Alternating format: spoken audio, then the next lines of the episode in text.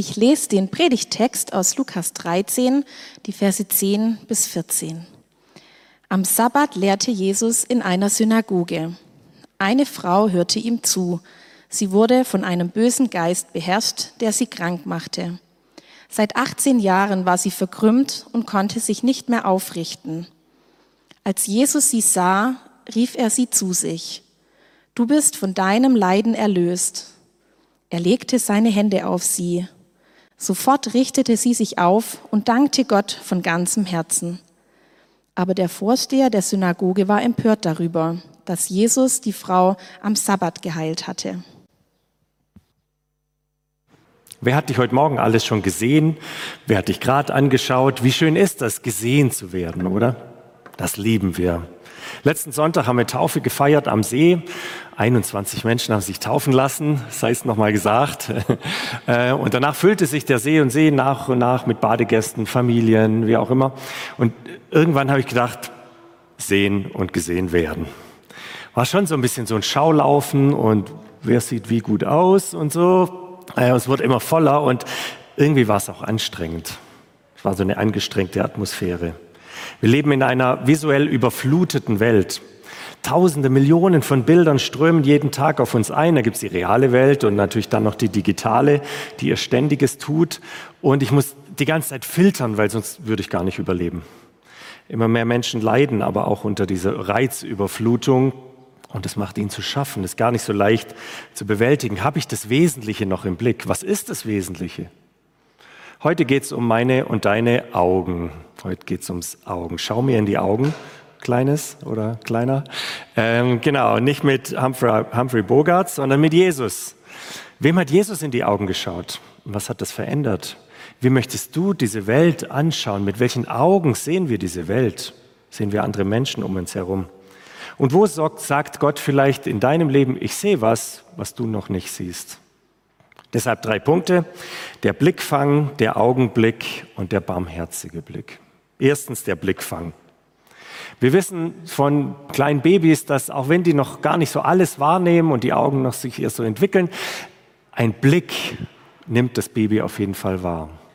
Ein Blick, das strahlt, ein Blick, das bewundert, ein Blick, das Sicherheit gibt. Frühkindliche Bindung ist total wichtig. Der Blick der Mutter, Blick des Vaters, so wichtig. Und, und so hat uns Gott gemacht. So sind wir in diese Welt gekommen, abhängig davon, dass uns jemand sieht, mit seinen Augen uns anschaut. Wir leben davon.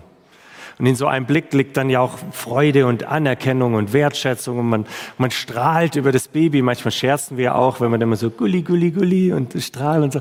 Macht das. Ja, genau. Kommt euch nicht komisch vor.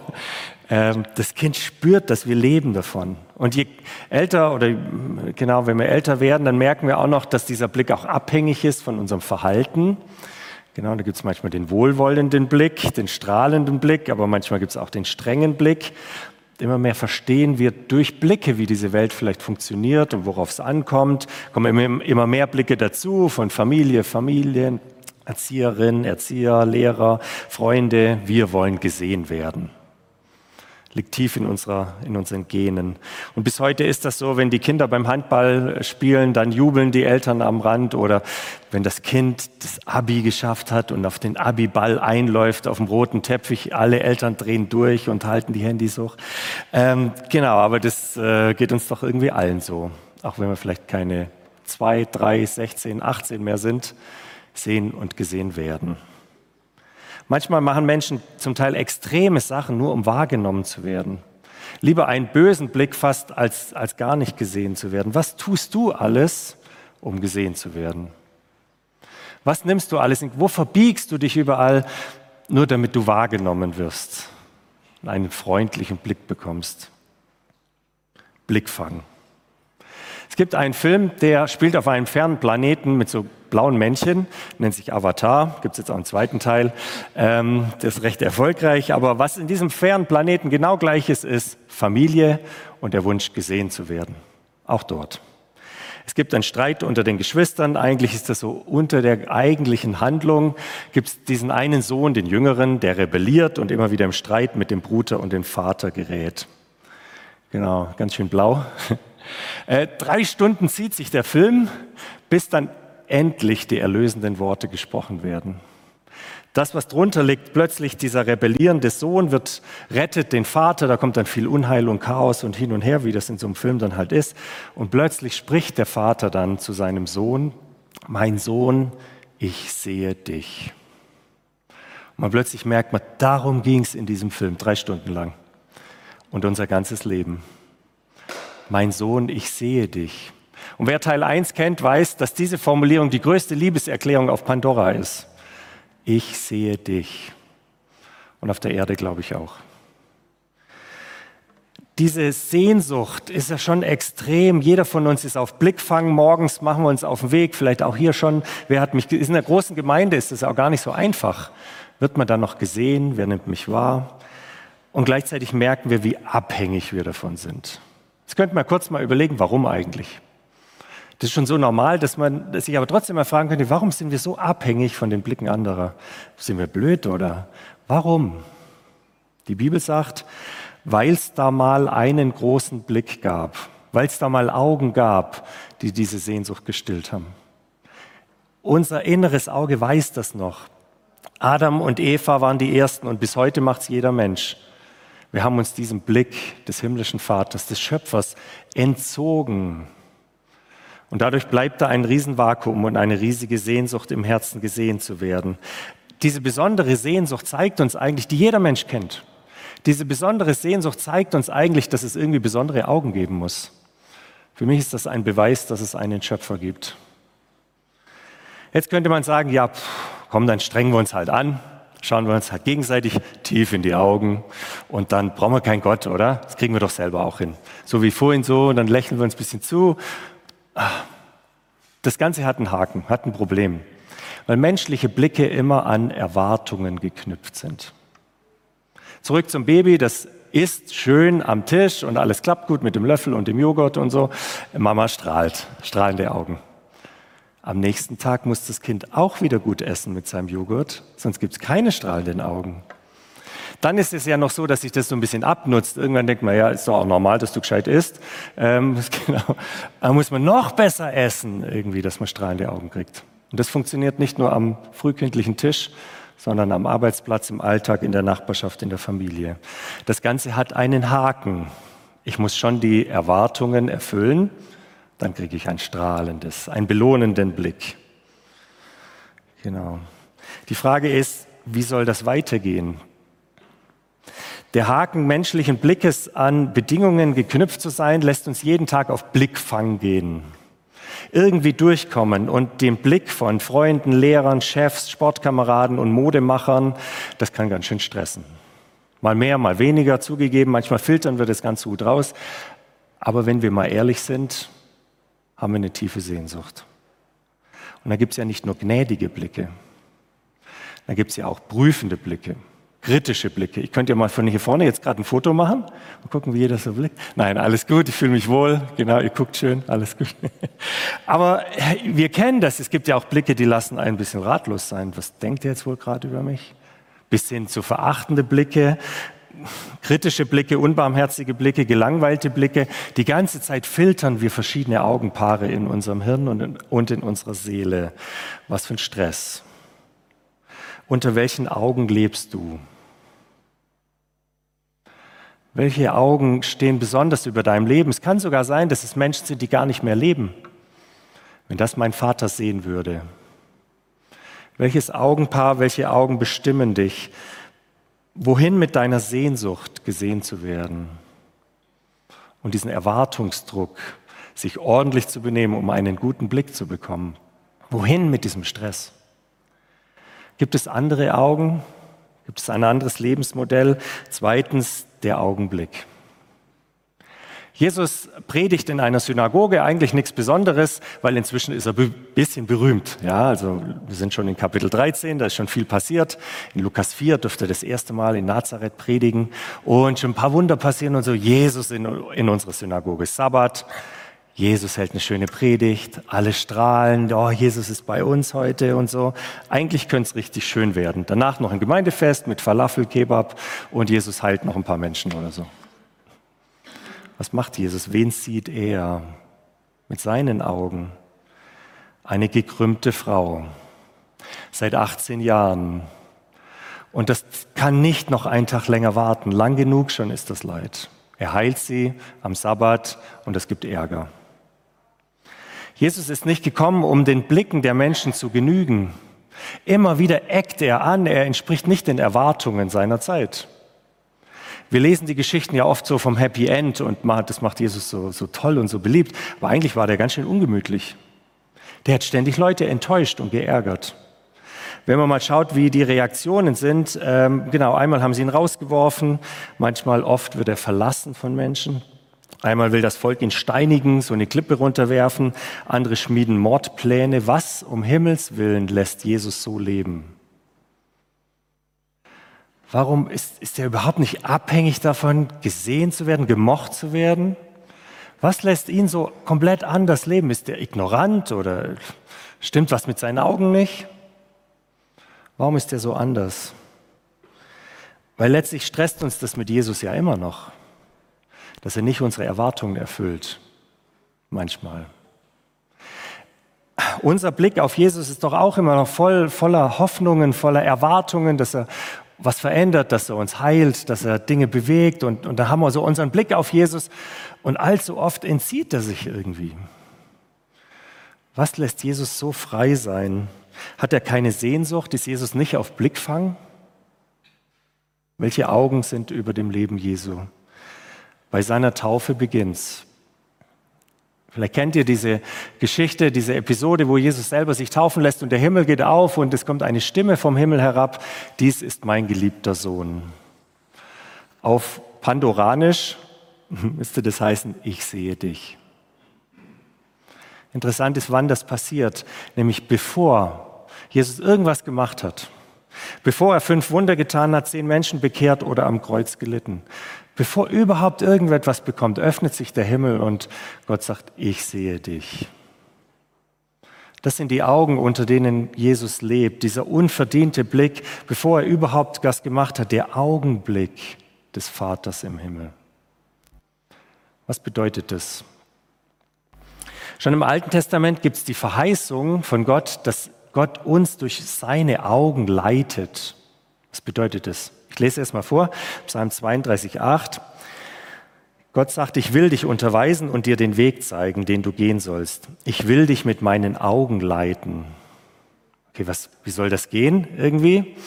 Also ich habe mir das so vorgestellt. Das erste ist so, stell dir vor, du hast äh, jemand ganz Wichtiges eingeladen.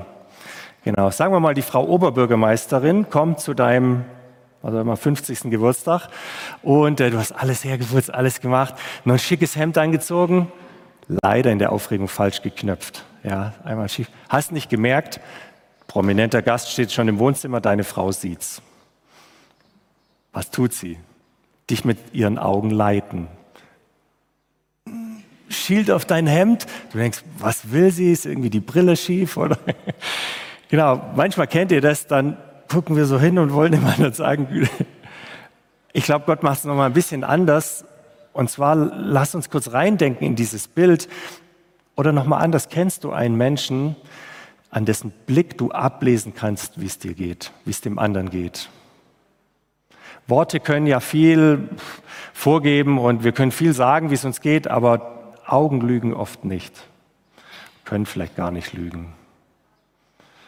Wenn wir in die Augen Gottes schauen, dann sehen wir, was er sieht.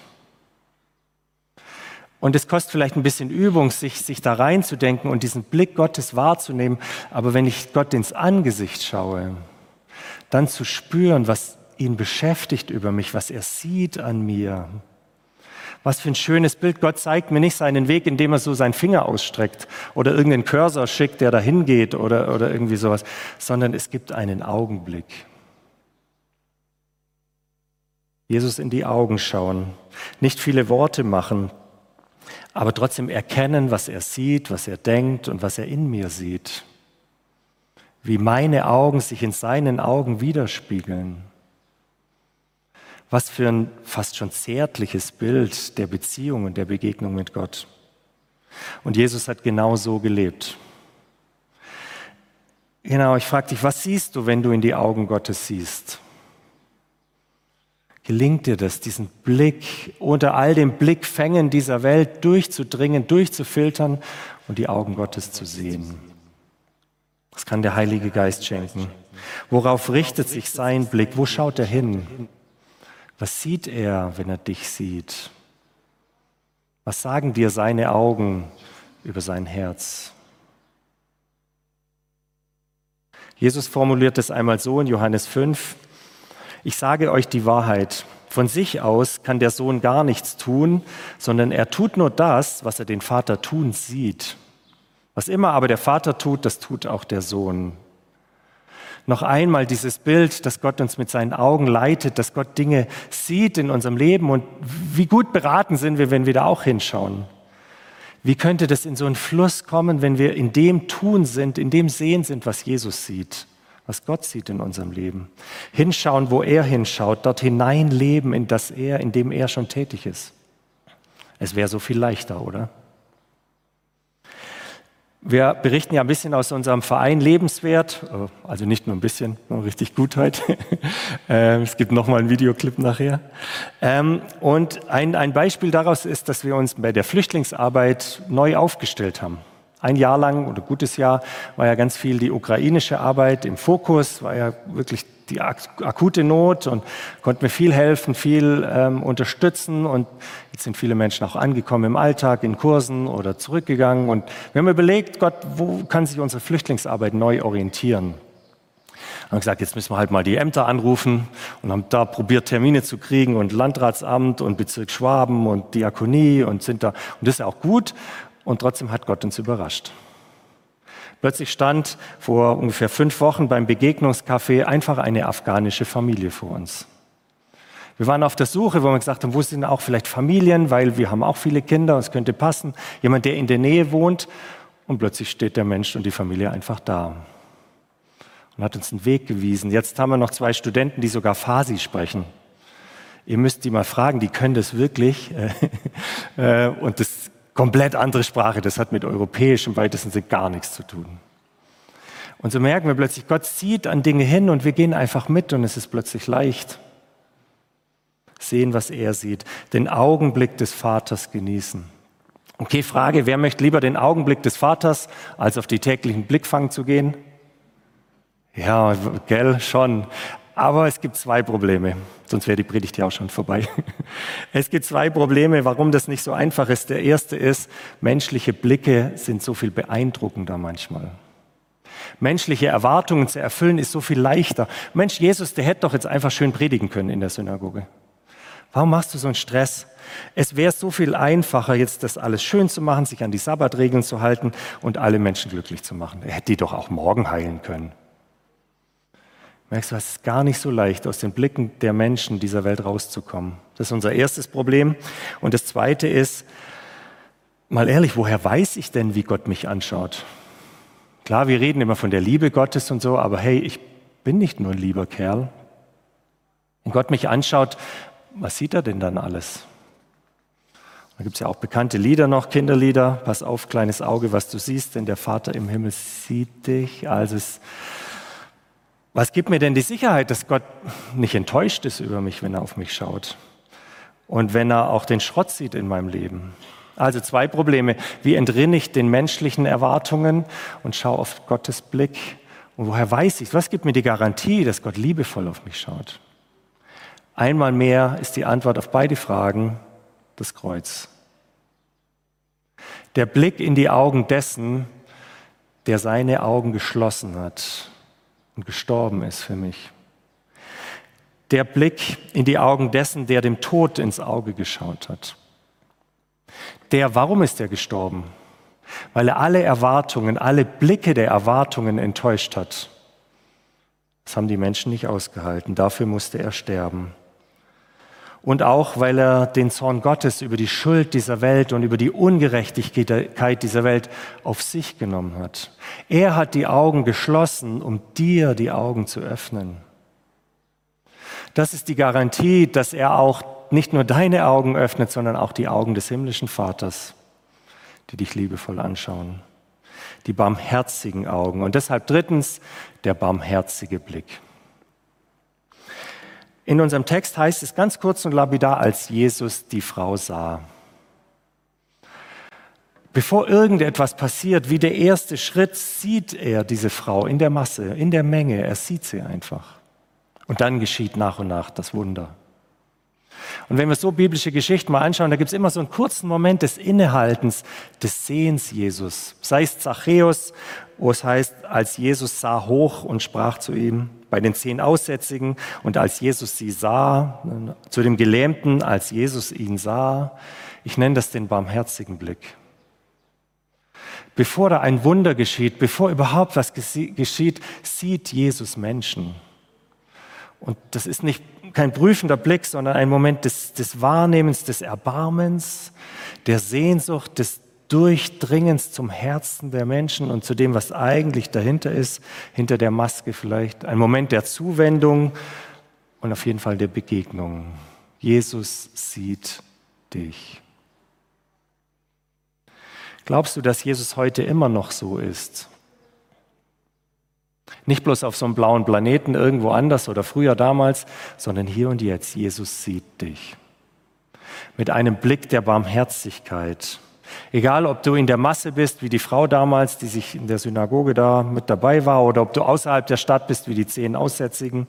Egal, ob du dich auf dem Baum versteckst oder am Straßenrand bettelst, wie Bartimäus.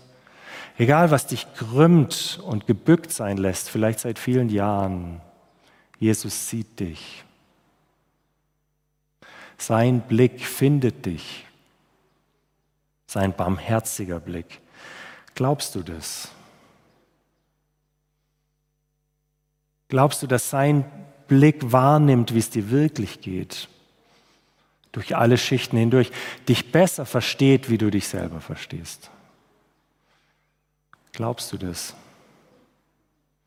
Es gehört so sehr zu den Eigenschaften Gottes, uns zu sehen, dass es sogar einer der Namen Gottes geworden ist.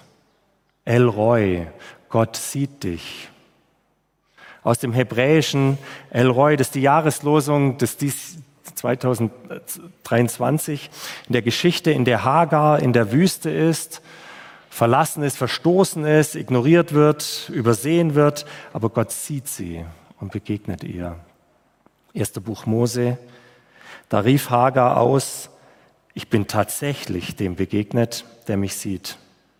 Darum nannte sie den Herrn, der mit ihr gesprochen hatte, du bist der Gott, der mich sieht. Eine Frau, die übersehen wird, gibt Gott einen Namen. Du bist der Gott, der mich sieht, Elroy. Warum heißt Gott so? Warum hat Gott diesen Namen verdient? Weil wir das dringend brauchen. Weil meine Sehnsucht, gesehen zu werden, so groß ist. Andersrum gefragt, warum ist meine Sehnsucht, gesehen zu werden? Warum ist sie so unbandig groß?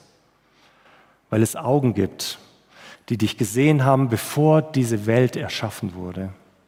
Weil es Augen gibt, die dich erdacht haben und geschaffen haben und dich wollen, barmherzig auf dich blicken. Da passen Augen und unsere Sehnsucht zusammen und das befreit. Und das befreit uns, Menschen mit anderen Blicken zu begegnen. Wenn wir diesen Blick des Vaters, unter diesem Blick des Vaters leben wie Jesus, dann verändert das unseren Blick auf Menschen. Dann sind wir selber Menschen mit einem barmherzigen Blick. Das wünschen wir uns. Barmherziger Blick auf unsere Nachbarn, auf unsere komischen Arbeitskollegen oder Menschen, die wir nicht verstehen, die uns herausfordern, ob in der eigenen Familie oder irgendwo ein barmherziger Blick. Wie würde das Leben, wie schön könnte das Leben sein, wenn uns das gelingt, Menschen barmherzig anzuschauen, ihnen zu sagen, ich sehe dich. Und Jesus lädt uns dazu ein, weil wir sind seine Augen in dieser Welt. Wir sind der Leib Christi, also seine Augen. Und dem wollen wir nachspüren und das wollen wir als Verein tun. Menschen sehen, ich sehe dich. Und wir alle sind eingeladen, das zu leben in unserem Alltag. In der Geschichte passiert dann Folgendes.